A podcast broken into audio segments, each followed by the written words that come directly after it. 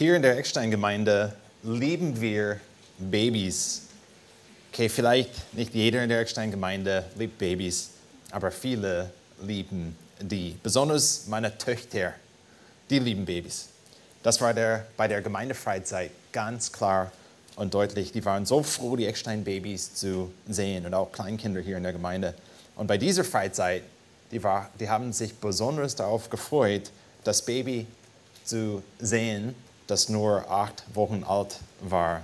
Und das Gleiche wird auch im November passieren, wenn das nächste Eckstein-Baby kommt. Meine Töchter haben aber eine bestimmte Liebe für Babys, nicht wahr? Eine gute Liebe, die ist eine echte Liebe, ich meine nichts Schlechtes.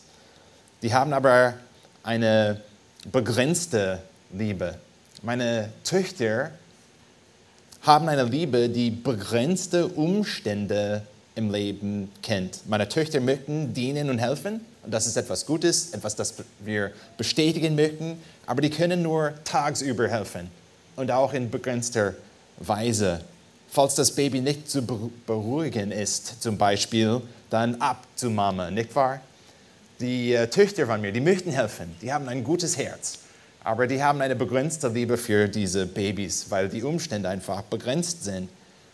Die Mütter und auch Vater, Väter dazu in der Ersteingemeinde, die haben eine besondere Liebe für ihre Babys. Das Baby unterbricht deinen Schlaf, du bist aber dabei zu dienen, nicht wahr? Das Baby macht alles dreckig, du bist aber dabei zu helfen. Das Baby ist hilflos und du bist dabei, dem Baby Stück für Stück zu helfen, auch wenn das Baby eigentlich die Hilfe nicht verdient hat. Du bist dabei als Elternteil, du bist dabei als Mutter, du bist dabei als Vater und in Barmherzigkeit dienst du mit Gnade. Du siehst die Not des hilflosen Baby und du bist bewegt, einfach zu helfen, das Baby zu helfen, dem Baby zu helfen. Und unser Gott ist auch so barmherzig, nicht wahr? Er schaut uns an in unserer Not, er sieht unsere Not und er ist bewegt, etwas zu tun, uns zu helfen. Das sagen wir oft hier in der Eckstein-Gemeinde. Bei jeder Predigt reden wir über Jesus, besonders im Markus-Evangelium, und wir reden oft über das Evangelium, wo wir ganz klar und deutlich Gott sehen, Gott anschauen als einen Gott, der uns hilft. Ein Gott, der sich bewegt, uns zu helfen in unserer Not, wie wir auch in Psalm 103, Vers 8 lesen. Barmherzig und gnädig ist der Herr, geduldig und von großer Güte das kennen wir in der Eckstein-Gemeinde. Die ist eine theologische Wahrheit oder was ich oft sage, eine einfache Wahrheit des Evangeliums, die wir hochachten. Und wir versuchen uns ständig daran zu erinnern, dass Gott so barmherzig ist. Aber oft schaffen wir nicht die Verbindung zwischen dieser Wahrheit, dieser einfachen Wahrheit, dass Gott barmherzig ist, mit den Umständen und den Leuten, die wir im Leben begegnen. Ja, natürlich können wir sagen, Gott ist barmherzig. Wir können vielleicht auch sogar Psalm 103,8 auswendig lernen. Aber in den normalen Umständen des Lebens, wenn es uns schwer geht oder wenn wir auch vielleicht Leute begegnen, die vielleicht nicht so einfach sind, sind wir sofort die Leute, die uns daran erinnern, dass Gott so barmherzig ist. Aber diese einfache Wahrheit des Evangeliums ist so klar, so brillant im Evangelium und in der Schrift, dass wir diese Verbindung schaffen müssen, dass wir diese Wahrheit in unserem Herzen haben müssen, damit wir auch Gott ehren können durch diese einfache Wahrheit, die wir auch in unserem Text heute sehen werden in Markus 15. Von unserem Text heute in Markus 15, wir sind jetzt bei Vers 21, heute werden wir Verse 21 bis 32 anschauen, Markus 15. Ihr könnt schon die Bibel aufschlagen, wenn ihr möchtet, oder wie Christian gesagt hat, vielleicht beim iPad oder äh, Smartphone. Du könntest auch diese Stelle anschauen. Und von unserem Text heute in Markus 15 müssen wir die Barmherzigkeit Gottes besser verstehen. Nicht nur in einer Weise, wo wir sagen, okay, wir haben gute theologische Wahrheiten, aber in einer Weise, wo wir auch diese Wahrheiten anwenden, um Gott zu ehren. Und dazu werden wir einfach in dieser Predigt zwei einfache Eigenschaften der Barmherzigkeit Gottes anschauen. Ich möchte euch helfen, von unserem Text diese zwei Eigenschaften der Barmherzigkeit Gottes verstehen, weil die einfache, diese, diese einfache Eigenschaften helfen uns, diese Barmherzigkeit besser zu verstehen. Und wir möchten diese Barmherzigkeit besser verstehen, damit wir auch Gott ehren können, indem wir barmherzig sind. Lasst uns den Text anschauen. Ich lese von der Schlacht der Übersetzung. Das wäre auch ein wichtiges Thema äh, heute. Markus 15, die Verse 21 bis 32. Und hier ist, was wir haben für uns heute. Und sie zwangen, und ich muss kurz sagen auch, wir waren, ich war, wir waren äh, beschäftigt mit anderen Sachen in den letzten Wochen. Urlaub, Sommerferien, Gemeindefreizeit letzte Woche. Wir sind wieder in Markus Evangelium. Thomas hat die letzte Stelle in Markus 15 gepredigt. Und wir sind bei den letzten Tagen, sogar die letzten Stunden des Lebens Jesus. Und hier sehen wir, dass Jesus auf dem Weg zum Kreuz geht. Und hier ist, was Markus aufgeschrieben hat für uns. Und sie zwangen einen Vorübergehenden, der vom Feld kam, Simon von Kyrene, den Vater von Alexander und Rufus, ihm das Kreuz zu tragen. Und sie brachten ihn auf den Platz Golgatha, das heißt übersetzt Schädelstätte. Und sie gaben ihm Mohrenwein zu trinken, aber er nahm ihn nicht. Und nachdem sie ihn gekreuzigt hatten, teilten sie seine Kleider und warfen das Los darüber, was jeder bekommen sollte. Es war aber die dritte Stunde, als sie ihn kreuzigten. Und die Inschrift, die seine Schuld anzeigte, war darüber geschrieben, der König der Juden. Und mit ihm kreuzigten sie zwei Räuber, einen zu seiner Rechten und einen zu seiner Linken. Und hier haben wir Vers 28. Ich werde etwas auch später darüber äh, sagen, weil es kann sein in deiner Bibel, dass du die 28 nicht hast. Das werde ich erklären. Aber hier in der Schlachterübersetzung habe ich Vers 28 und ich lese vor. Da würde die Schrift erfüllt, die spricht, und er ist unter die Gesetzlosen, Gesetzlosen gerechnet worden. Vers 29. Und die Vorübergehende lästerten ihn, schüttelten den Kopf und sprachen: Ha, der du den Tempel zerstörst und in drei Tagen aufbaust, rette dich selbst und steige vom Kreuz herab.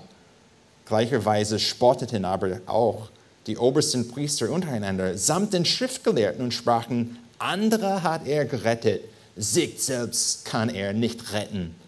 Der Christus, der König von Israel, steige nun vom Kreuz herab, damit wir sehen und glauben. Auch die, welche mit ihm gekreuzigt wurden, schmähten ihn. Was für eine Geschichte, die wir vor uns haben.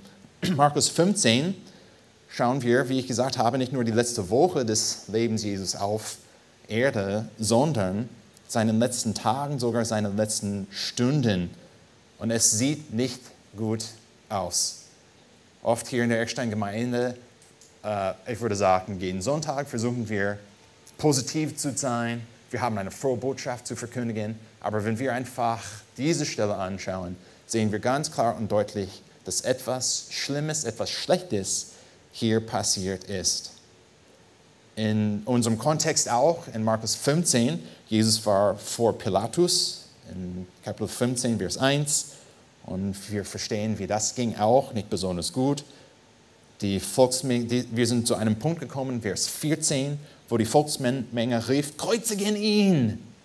Und er ist einfach verspottet. Vers 20 in Markus 15. Und wenn ich meine Bibel anschaue, sehe ich auch in den Titel hier vor Vers 21 die Kreuzigung Jesu. Und das ist, was wir anschauen. Die Kreuzigung Jesu steht im Zentrum unseres Texts.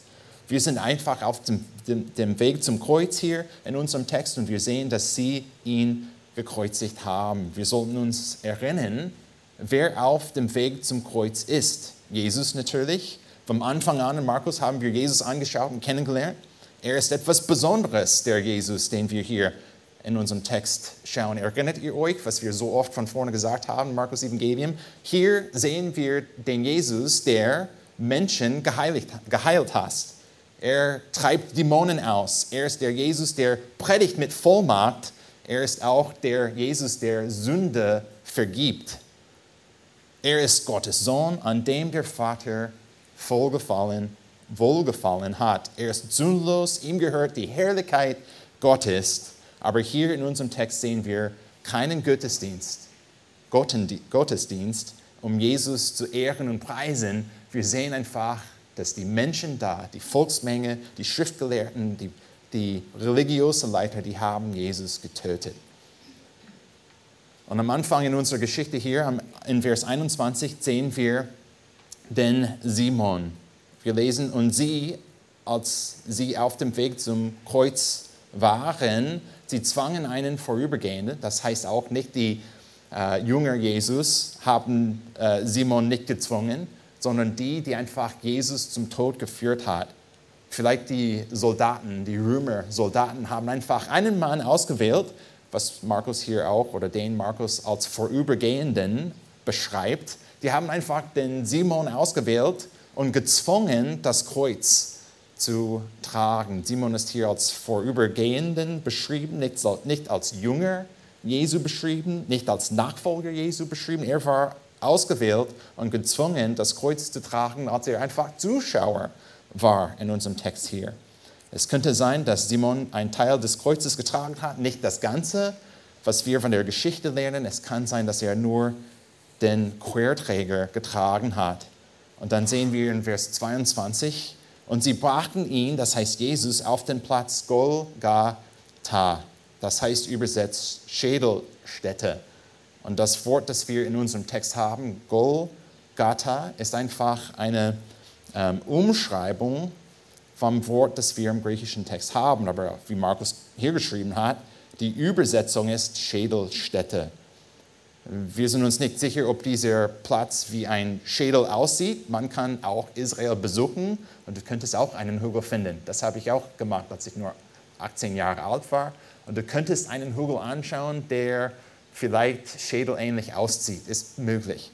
Wir sind aber uns auch nicht ganz sicher, ob diese Stelle einfach so grausam war so einfach ein Ort des Todes war, dass dieser Platz als Schädelstätte genannt war. Sicher ist es, dieser Platz war ein schrecklicher Platz. Wir reden nicht über Disneyland hier, nicht über die äh, Eckstein-Gemeinde am Spree, war einfach schrecklich.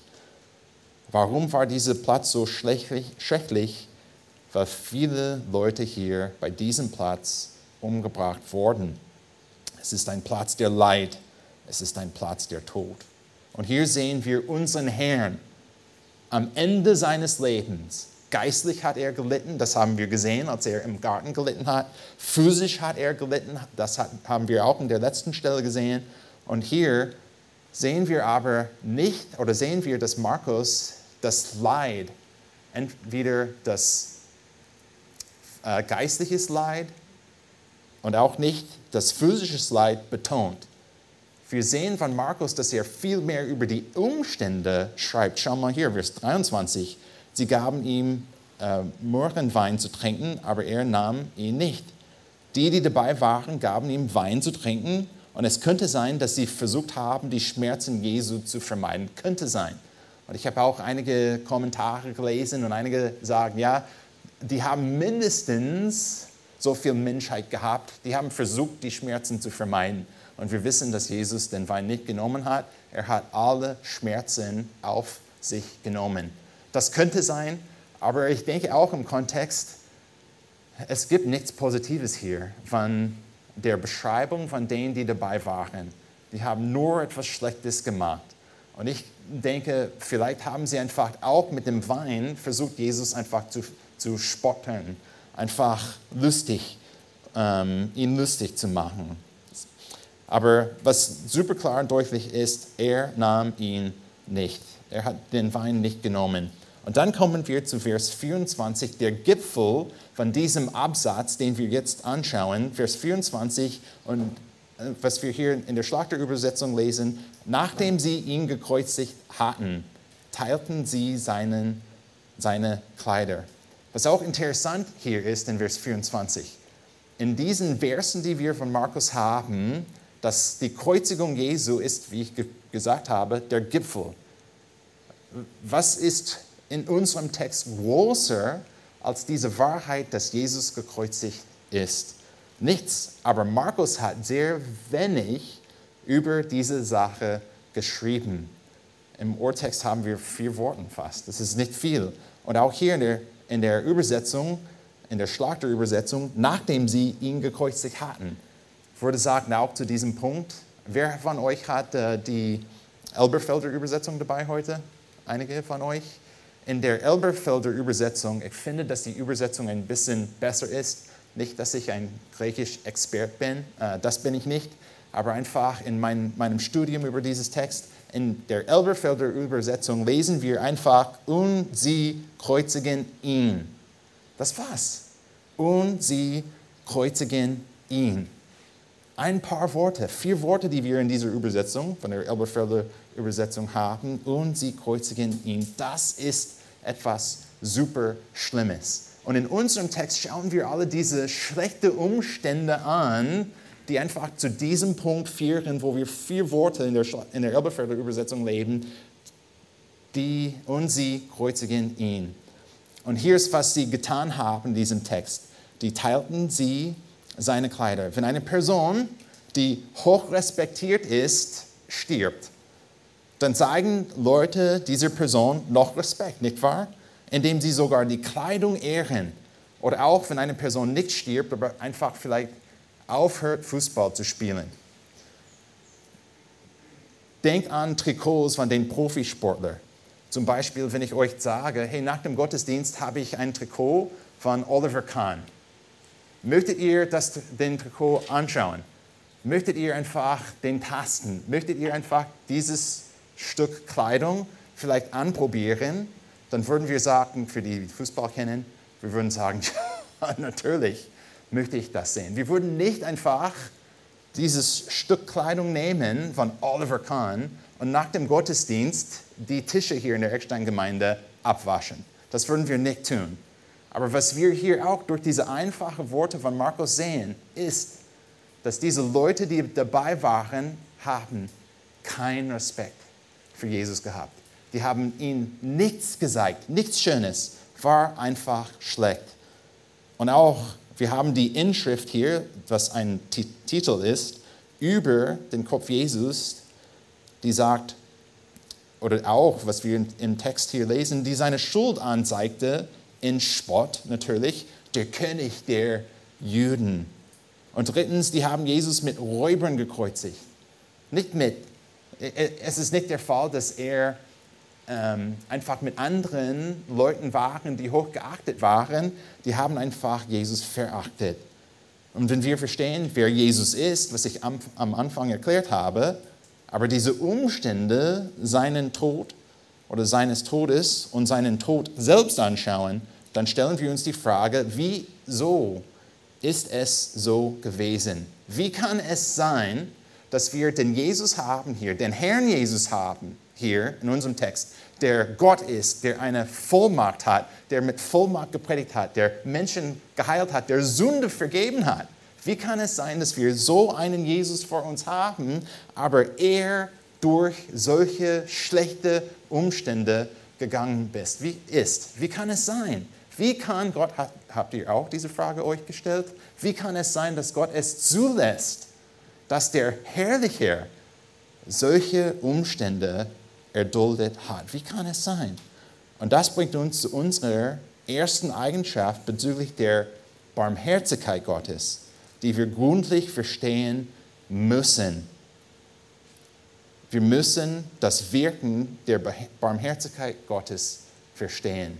Oder anderes ausgedrückt, anderes formuliert, du musst das Wirken der Barmherzigkeit Gottes in allem, in alledem, was passiert ist, hier in unserem Text müssen wir verstehen, dass Gott die Sachen zugelassen hat, weil er barmherzig ist.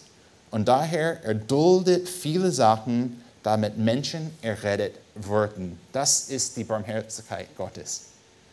Gott ist so ein Gott, der barmherzig ist und in seiner Barmherzigkeit lässt er sogar in unserem Leben schlechte Sachen zu damit das Evangelium gepredigt wird und Menschen zum Glauben kommen. Etwas Schlimmes ist in unserem Text passiert, nicht wahr? Das haben wir gesehen, auch in der Elberfelder Übersetzung, nur vier Worte und sie kreuzigen ihn. Super kurz diese Beschreibung von von Markus, aber wir verstehen, wie schlimm die Kreuzigung ist. Erinnert ihr euch, dass Petrus die Ungerechtigkeit sehen hat, auch in diesem, in diesem Kontext, und verstehen hat und mit Schwert dagegen gekämpft hat? Erinnert ihr euch, das hat passiert? In Matthäus 26, ihr müsst nicht aufschlagen, ich lese einfach vor. In der Parallelgeschichte von, Markus, äh, von Matthäus Evangelium, in Matthäus 26, ab Vers 52 lesen wir, da sprach Jesus zu ihm, nachdem Petrus äh, versucht hat, diese Ungerechtigkeit recht zu machen mit Schwert. Jesus hat ihm gesagt, steche dein Schwert an seinen Platz, denn alle, die zum Schwert greifen, werden durch das Schwert umkommen. Und in Vers 35 von Matthäus 26 hat Jesus gesagt, oder meinst du, ich könnte nicht jetzt meinen Vater bitten und er würde mir mehr als zwölf Legionen Engel schicken? In diesem Moment, in diesem schlechten Moment, im schlechten Moment des Lebens Jesu. Es könnte sein, dass in, einem, in einer Sekunde Jesus könnte alles recht machen. Es wäre kein Problem. Das hat Jesus auch Petrus, dem Petrus gesagt. Hey, Schwert brauchen wir nicht in diesem Moment. Lass es einfach so sein. Warum? Weil Gott ein Ziel hat, auch in den schlechten Umständen. Jesus hat gesagt hier, er würde, Gott würde mir, der Vater würde mir mehr als zwölf Legionen Engeln schicken. Und dann können wir vielleicht heute ein bisschen Mathe üben. Möchtet ihr Mathe üben? Und alle Ecksteiner sagen nein. Aber die Schule hat gerade eben angefangen und wir können darüber überlegen, wie viele Engel sind eigentlich zwölf Legionen und was können zwölf Legionen Engel schaffen hier auf dieser Erde. Dazu brauchen wir ein bisschen Kontext. Vielleicht habt ihr schon diese, äh, diese Gedanke, diese, diesen Gedanke gehört. Aber wenn wir im Alten Testament anschauen, 2. König, Kapitel 19, Vers 35, es ist auch nicht nötig, dass ihr 2. König aufschlägt. Ich werde einfach den Text vorlesen. Im Alten Testament haben wir den Kontext von Krieg mit Assyrien. Das ist klar, nicht wahr? 2. König 19, Krieg haben wir als Kontext. Und in diesem Krieg hat der Engel des Herrn ein paar Menschen umgebracht, um Israel zu helfen. Aber nicht nur ein paar, sondern wir können im Text lesen, 2. König 19, Vers 35, und es geschah in derselben, geschah in derselben Nacht, da ging der Engel des Herrn aus und er schlug im Lager der Assyrier 185.000 Mann. Okay, möchtet ihr ein bisschen Mathe mit mir üben heute? Seid ihr noch wach? Wir haben noch 20 Minuten vor uns. Wir haben Zeit. Okay. Ein Engel, und in diesem Kontext Engel der Herrn, das verstehe ich, aber ein Engel, 185.000 Menschen kann er umbringen in einer Nacht, nicht wahr? Das haben wir gelesen, 2. König 19. Dann hat Jesus gesagt, der Vater könnte mir zwölf Legionen Engeln schicken. Wie viele Soldaten waren in einer Legion? Das habe ich auch nachgeschlagen. Einige sagen 5000, einige sagen ein paar tausend, einige ein bisschen mehr. Aber ich habe auch herausgefunden, in der Zeit Augustus, das heißt vielleicht 6000 Soldaten in dieser Gruppe, die wir als Legion nennen. 6000. Dann können wir einfach sagen, als Matheübung heute Morgen, dann in unserer Idee hier, wir haben 6000 Soldaten oder Engel in unserem Kontext pro Legion, das heißt 6000 mal 12 Legionen. Und jeder Engel könnte 185.000 Menschen umbringen. Und wenn wir rechnen, wie viele Menschen könnte 12 Legionen Engel umbringen, falls es nötig wäre. Wenn ich die Mathe richtig gemacht habe, dann habe ich 13,32 Milliarden Menschen könnte 12 Legionen Engel umbringen. Seid ihr mit mir? Habe ich euch verloren mit der Mathe? Ich, ja, das verstehe ich 100 Prozent. Der Punkt ist, 12.000 Legionen in diesem Moment, bevor Jesus zum Kreuz ging, könnte die ganze Weltbevölkerung umbringen. Dann was für einen Gegner würde Jesus damals haben? Nichts. 13,32 Milliarden Menschen ist ungefähr 7 Milliarden mehr als die Weltbevölkerung in unserer Zeit. Jesus, für Jesus zu siegen, in diesem Moment, wo alles Schlechtes passiert ist, war eigentlich Gott kein Ding. In, mit einem Wort könnte Gott einfach alle Gegner Jesu umbringen. Er könnte einfach alle schlechten Umstände verändern. War möglich, 100% möglich in dieser Zeit. Warum hat Gott die Umstände nicht verändert in dieser Zeit?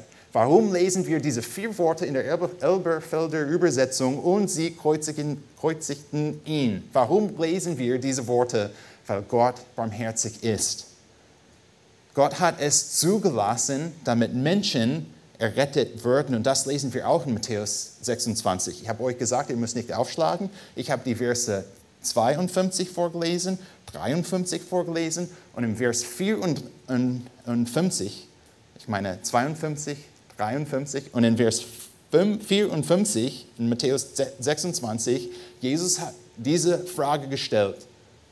Er hat zuerst gesagt, Vers 53, oder meinst du, ich könnte nicht jetzt meinen Vater bitten und er würde mir mehr als zwölf Legionen Engel schicken? Und die nächste Frage vom Mund Jesu ist, wie würden dann aber die Schriften erfüllt, dass es so kommen muss? Gott ist einfach barmherzig und er sieht unsere Not, dass wir einen Retter brauchen. Und Jesus war bereit, diese schlechten Umstände zu erdulden, damit wir errettet würden, damit uns vergeben ist. Jesus könnte Engel zu ihm rufen und alles in diesem Moment erledigen. Warum hat er das nicht getan? Er sieht die Menschen in der Not und er bewegt sich zu helfen, besonders indem er uns nicht gibt, was, er, was wir verdient haben. Jesus hat nicht in diesem Moment die zwölf Legionen Engeln gerufen, er hat nicht gebeten um Hilfe, weil er unsere Not sah und er wusste, dass wir einen Retter brauchen. Und in seiner Barmherzigkeit hat er nicht getan, was er machen könnte, was die Leute auch verdient haben, damit Menschen zum Retten kommen könnten. Und ich möchte euch zwei Illustrationen, weitere Illustrationen von der Barmherzigkeit Gottes zeigen.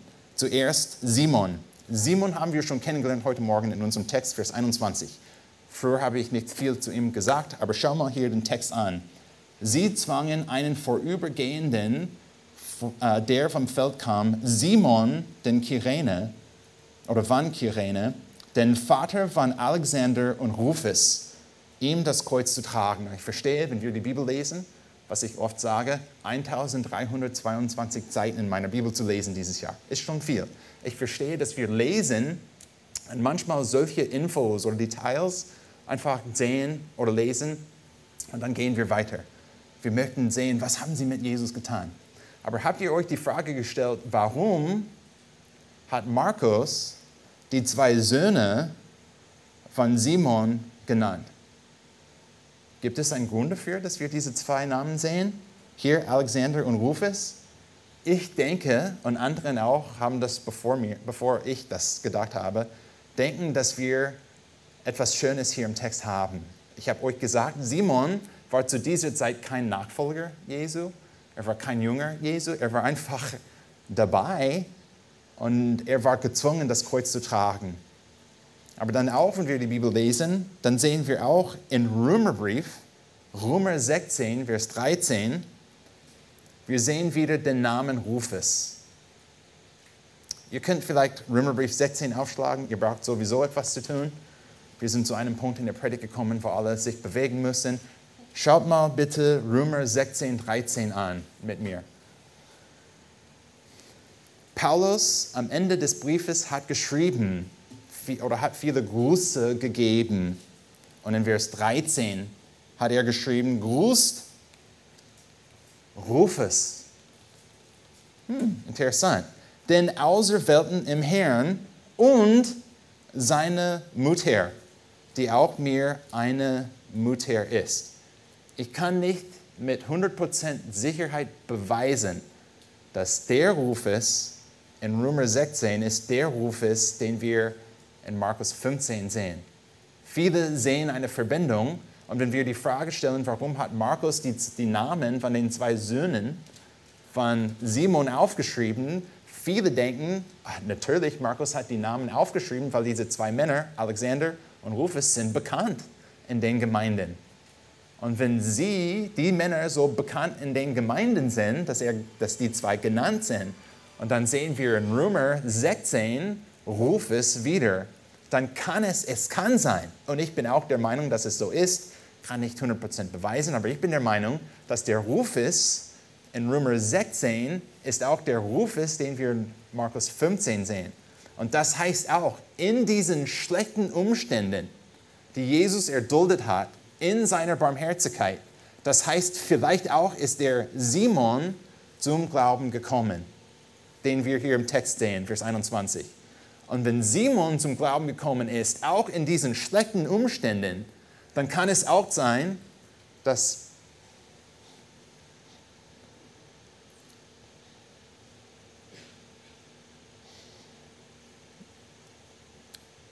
dass seine Kinder auch zum Glauben kamen.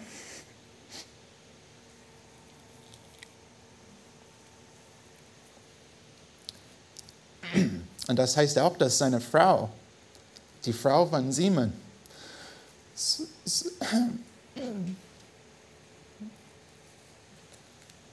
so einen Einfluss auf Paulus gehabt hat, dass Paulus auch gesagt hat, dass sie, sorry, wie eine Mutti ist. Es ist so schön, was Gott getan hat. Auch in diesen schlechten Umständen. Aber manchmal denken wir, wenn wir das Leben anschauen, dass wir etwas Besseres verdient haben. Und manchmal denken wir, hey, das Leben soll einfach so einfach sein, so glatt sein, so gut laufen. Aber verstehen wir nicht, dass Gott in seiner Barmherzigkeit solche Umstände zulässt, damit Menschen zum Glauben kommen können.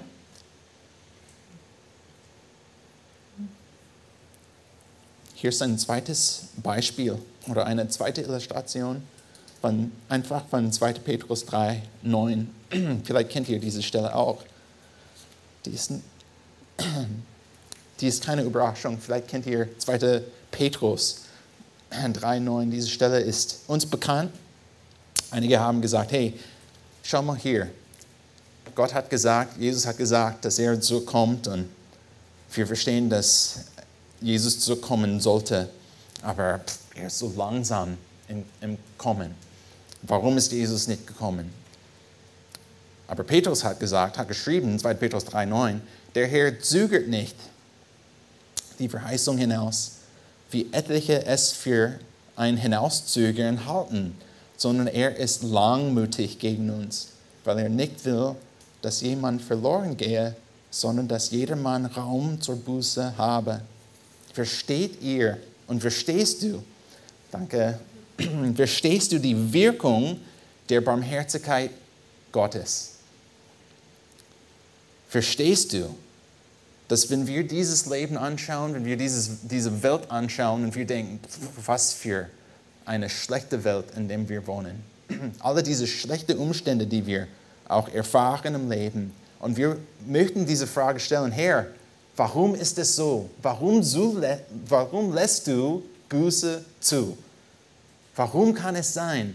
Dann sollen wir zu dieser einfachen Wahrheit des Evangeliums kommen, wo wir mit Glauben und mit Freimut und mit Mut verkündigen, dass Gott barmherzig ist. Und in seiner Barmherzigkeit, er ist langmutig mit uns, hat Petrus geschrieben, mit dieser Welt. Er muss auch diese schlechten Umstände erdulden. Warum? Gott möchte, dass Menschen zum Glauben kommen. Er ist so barmherzig in dieser Weise. Verstehst du, dass Gott barmherzig ist und Zeit gibt, damit Menschen zum Glauben kommen könnten? Und wenn wir diese Wahrheit kennen und an diese Wahrheit glauben, das hilft uns enorm, mit dieser Welt umzugehen und mit den schlechten Umständen, die wir auch erfahren weil wir wissen, wie, wie Jakobus geschrieben hat, Kapitel 4, Vers 13, das Leben ist einfach ein Dunst, super schnell vorbei. Und in dieser kurzen Zeit müssen wir auch etwas Schlechtes erdulden. Aber das wird, das wird nicht der Fall sein in der Zukunft. Im Himmel werden wir diese schlechten Umstände nicht haben, aber Gott ist barmherzig und richtet die Welt noch nicht. Das kommt auch. Aber das macht er nicht. Er wartet, er ist geduldig, er ist langmütig, damit Menschen zum Glauben kommen können. Und wir müssen diese Wahrheit verstehen. Wir müssen an diese Wahrheit glauben. Es gibt noch mehr in unserem Text anzuschauen. Wir haben bis Vers 27 angeschaut.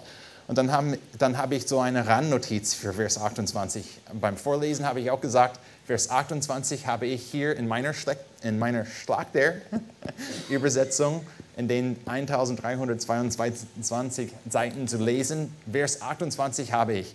Aber wenn du, vielleicht, wer hat eine Elberfelder Übersetzung, habt ihr auch Vers 28 in, dein, in deiner Bibel?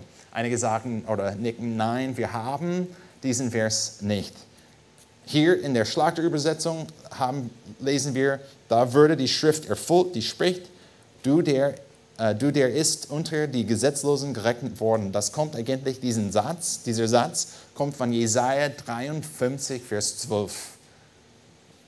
Und daher ist diese Wahrheit, die wir im Vers 28, eine biblische Wahrheit. Ich habe kein Problem damit. Aber dann stellen wir uns die Frage, ganz kurz als Randnotiz, Warum ist es so, dass die Schlachterübersetzung Vers 28 hat, aber die Elberfelder Übersetzung nicht? Und ich kann ganz kurz erklären, dass in den Manuskripten, die die beste Kopien sind, haben wir Vers 28 nicht. Und das passiert manchmal, ist auch kein Problem, weil das heißt, dass wir eigentlich nicht nur 100% Gottes Wort haben in der Bibel, sondern 101 101 Prozent, ein bisschen mehr als 100 Prozent Gottes Wort. Irgendwann, und ihr versteht auch, versteht, das ist für die Bibelschule, aber wir, ha, wir haben viele Kopien von dem Evangelium, das Markus aufgeschrieben hat. Viele, viele Kopien. Und das bringt uns viel Sicherheit. Es ist so schön auch, wenn du Zeit hast und Interesse hast, ein bisschen in die Geschichte zu forschen. Oder auch, du könntest auch beim Museum einige Kopien anschauen oder mindestens Bilder davon anschauen. Es ist sehr schön. Äh, ein bisschen nerdy, aber sehr schön. Aber dann können wir auch sehen, irgendwann als Menschen, als Schreiber, einfach Kopien aufgeschrieben haben. Jemand hat Jesaja 53 als einen Satz genommen und in Markus Evangelium aufgeschrieben. Ist das ein Problem? Eigentlich nicht, weil Jesaja 53 schon aufgeschrieben steht. Aber irgendwie hat der Schreiber gedacht, oh, gute Idee, ich soll etwas hier hinzufügen. Aber ich bin der Meinung, dass der Markus, als er sein Evangelium aufgeschrieben hat, er hat den Vers 28 nicht aufgeschrieben. Was auch kein Problem ist, weil wir verlieren nichts von Gottes Wort. Wir haben vielleicht ein bisschen mehr bekommen. Aber daher sind wir oder haben wir nicht ein Problem, aber haben wir diese Sache, wo einige äh, Übersetzungen die Vers 28 20 haben und einige nicht. Wir, aber das ist, das ist nicht der Fall, dass etwas Schlechtes ist mit der Bibel. Wir haben alles, was wir brauchen. Ähm, sogar Jesaja ähm, 53 zweimal haben wir. Äh, Vers 12 mindestens. Dann kommen wir zum Vers 29. Hier werden wir eine Beschreibung von vielen Leuten sehen, die Jesus verspottet haben. Am Anfang haben wir schlechte Umstände angeschaut, jetzt schauen wir schlechte Leute an. Das ist, was Markus wünscht, dass wir verstehen, was diese Leute in dieser Zeit, in diesem Moment gemacht haben. Er beschreibt nicht das physische Leid hier in unserem Text und auch das geistliche Leid nicht, sondern den Spott, den Jesus ertragen müsste. Und ab Vers 29 lese ich wieder Markus 15 vor. Und die Vorübergehenden, nicht Simon, sondern die, die einfach dabei waren, als sie Jesus gekreuzigt haben, die Vorübergehenden lästerten ihn, schüttelten den Kopf und sprachen, ha, der du den Tempel zerstört und in drei Tagen aufbaust, rette dich selbst und steige vom Kreuz herab. Gleicherweise spotteten aber auch die obersten Priester untereinander, samt den Schriftgelehrten und sprachen, anderen hat er gerettet, sich selbst kann er nicht retten der Christus, der König von Israel, steige nun vom Kreuz herab, damit wir sehen und glauben. Auch die, welche mit ihm gekreuzigt waren, schmähten ihn. Wir haben eins, zwei, drei, vier verschiedene Gruppen, die hier beschrieben sind, die Vorübergehenden, die, haben geläst, die, die lästerten ihn. Wir haben die obersten Priestern, Vers 31, gleicherweise spotteten ihn. Und drittens, als eine dritte Gruppe, samt den Schriftgelehrten, Vers 31. Und dann lesen wir in 32, auch die, welche mit ihm gekreuzigt wurden, sogar die Räuber, die dabei waren und auch gleichzeitig gekreuzigt waren, schmähten ihn. Obwohl, obwohl Jesus die Wahrheit mit Vollmacht gelehrt hat. Die Leute haben seine Lehre in Frage gestellt hier in diesem Text. Obwohl Jesus Menschen geheilt hat und Dämonen ausgetrieben hat, haben die Leute hier in unserem Text seine Macht in Frage gestellt. Obwohl Jesus, Jesus seine Autorität als Gott bewiesen hat, haben die Leute seine Autorität in Frage gestellt und nicht nur in Frage gestellt, sondern die haben Jesus verspottet, ganz schön unhöflich und gemein. Die waren einfach böse Menschen. Markus beschreibt, wie ich gesagt habe, nicht das physische Leid hier in diesem Teil des Texts. Markus hat auch nicht das geistliche Leid beschrieben in unserem Text. Er beschreibt, wie, wie viele Jesus verspottet haben, obwohl Jesus vollkommen und makellos ist. Markus betont hier nicht die Umstände in diesen letzten Versen des Absatzes, die Jesus erduldet hat, sondern die Leute, die er erduldet hat. Und das bringt uns zu unserer zweiten Eigenschaft bezüglich der Barmherzigkeit Gottes, die wir gründlich verstehen müssen.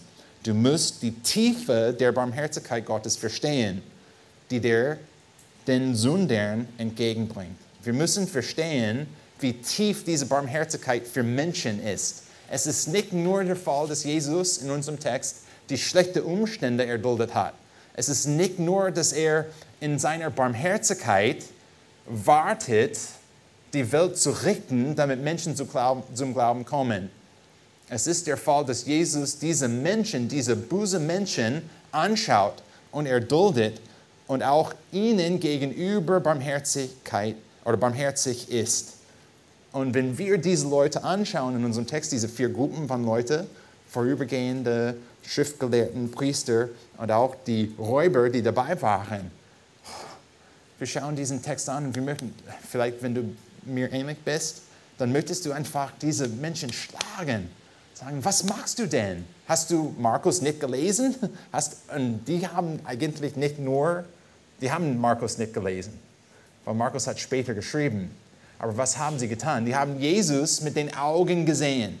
Die haben e- Jesus mit den Ohren gehört. Die haben gesehen, was er getan hat. Die Wunder, seine Lehre mit Vollmacht, die haben alles erlebt.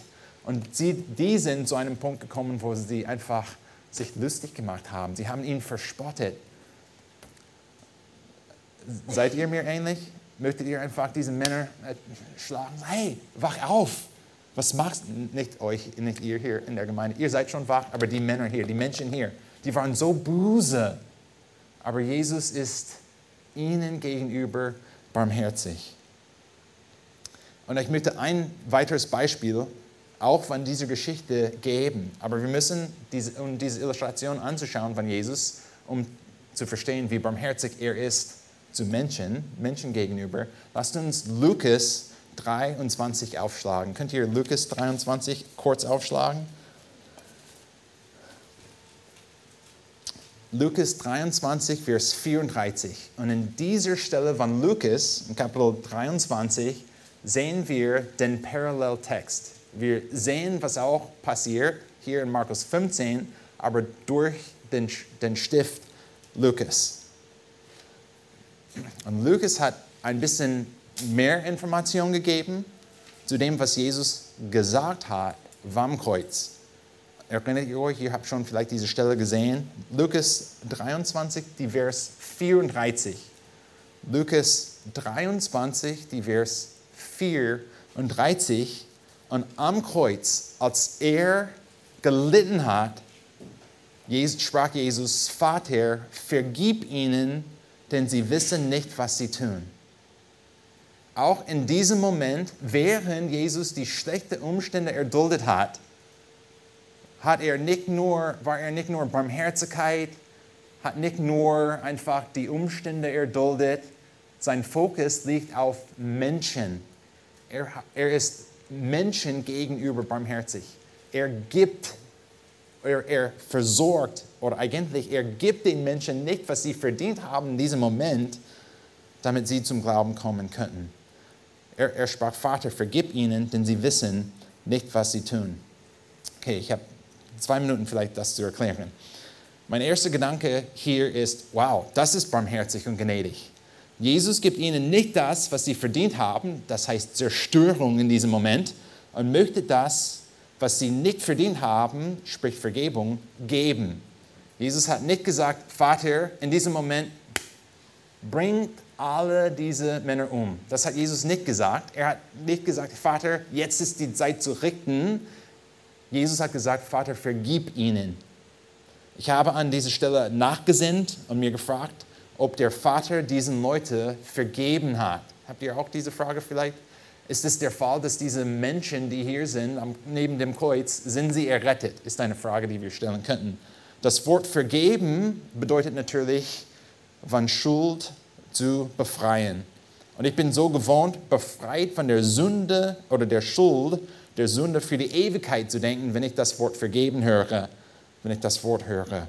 Aber das Wort muss nicht auf jeden Fall diese ewiglich Bedeutung haben. Wenn ich einer Person vergebe, im Sinne von Epheser 4, 31, das heißt nicht, dass diese Person errettet ist.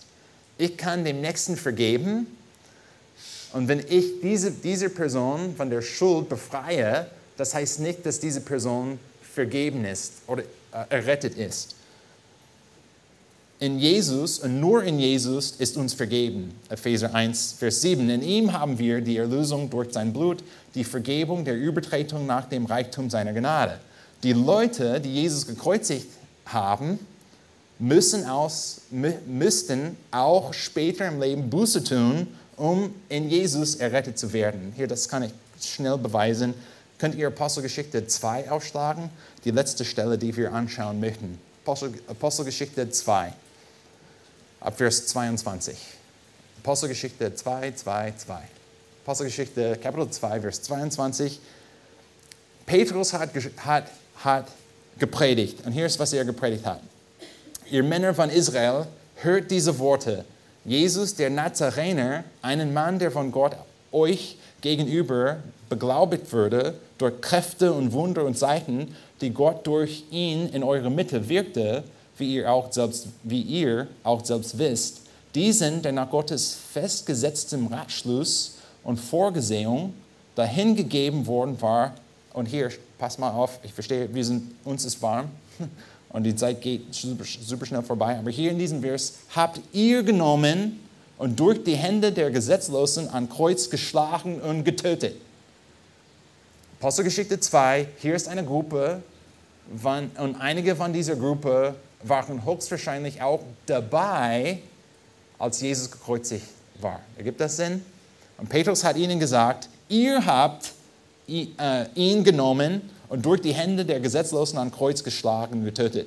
Ihn hat Gott auferweckt, indem er die Wehen des Todes auflöste, weil es ja unmöglich war, dass er von ihm festgehalten würde. Dann später in diesem Kapitel, schauen wir Vers 37 an, als sie aber hörten diese Predigt von Petrus und verstanden haben, was sie getan haben, drang es ihnen durchs Herz. Und sie sprachen zu Petrus und den übrigen Aposteln, was sollen wir tun, ihr Männer und Brüder?